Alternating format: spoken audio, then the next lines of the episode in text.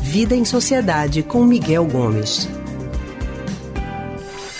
A gente vai continuar falando sobre eleição porque neste domingo a gente não só vai escolher né, o novo representante no governo do estado. Aqui será uma governadora. Mas não só isso, a gente vai ter que também escolher o novo presidente da República.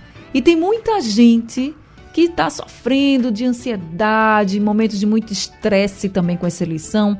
E aí, motivos diversos, inclusive, eu acho que o mais importante de todos é o futuro incerto, né? A incerteza do que vai ser essa eleição, de quem vai ganhar.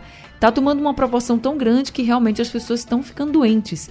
Por isso, nós vamos conversar agora com Miguel Gomes, ele que é psicólogo e psicanalista do Centro de Pesquisa em Psicanálise e Linguagem, CPPL, e também é historiador. Miguel, muito boa tarde, seja bem-vindo ao Rádio Livre. Boa tarde, Anne, boa tarde a todos e todas ouvintes. É um prazer tê-la conosco novamente. Oh, que coisa boa. Obrigada, Miguel. Miguel, eu estava dizendo aqui que essa é uma das eleições mais apertadas em relação à pesquisa de intenção de voto, que eu lembro. Com você também é assim? Sim, né? eu acho que junto com aquele, aquela eleição entre a Dilma e o Aécio Neves, que também foi uma eleição muito apertada, né? eu tive que eu me entendo por gente acompanhando a eleição, já faz um bocado de tempo, é, é uma eleição muito, muito apertada nacionalmente, com uma diferença em relação àquela de Aécio e Dilma, né?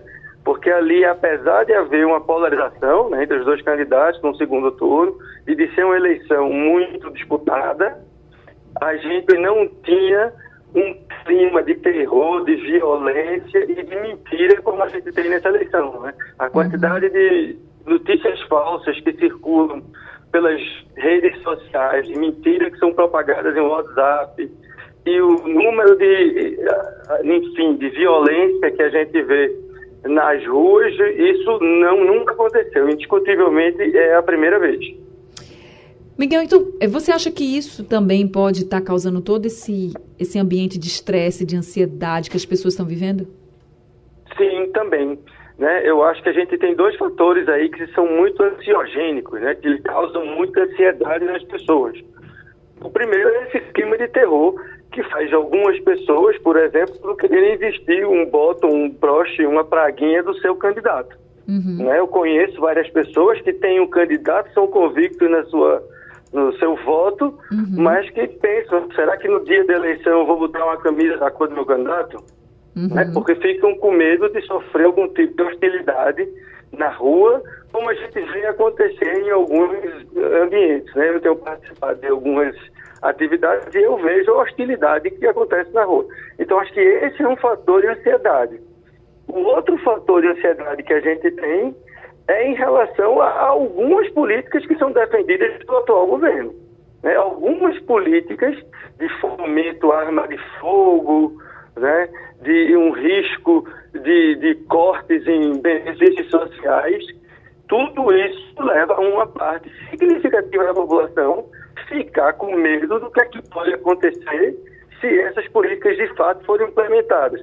Ora o presidente diz que vai, ora diz que não vai, e então isso gera uma incerteza em uma parte que depende desse tipo de, de, de financiamento. Por exemplo, em relação ao Auxílio Brasil, que está previsto até dezembro de 2022, e embora o presidente diga que isso vai ser prorrogado no ano que vem, caso ele seja eleito, isso não está posto no orçamento do ano que vem.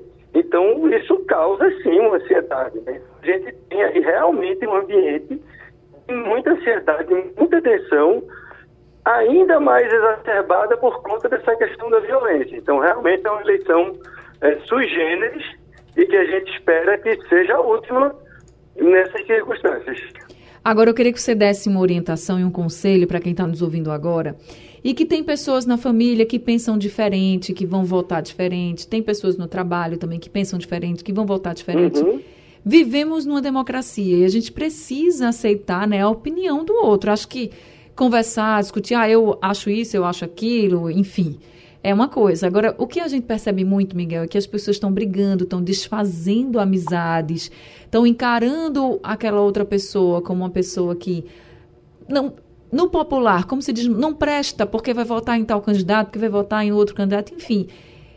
Não vale a pena a gente criar esse ambiente de briga, de discussão de e desfazer amizades. Então, eu queria que você trouxesse uma orientação até para acalmar sim, sim, o coração sim. das pessoas, né?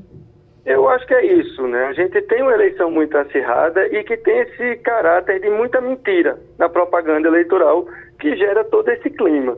O que a gente pode fazer para preservar nossos relacionamentos, nossas relações de amizade, é pelo menos nessa última semana, quem já está com seu voto definido, evite é, é, acompanhar a política de perto e entenda que num, numa democracia essa disputa de poder é parte do jogo, que isso não pode descambar para duas coisas: mentira não é possível.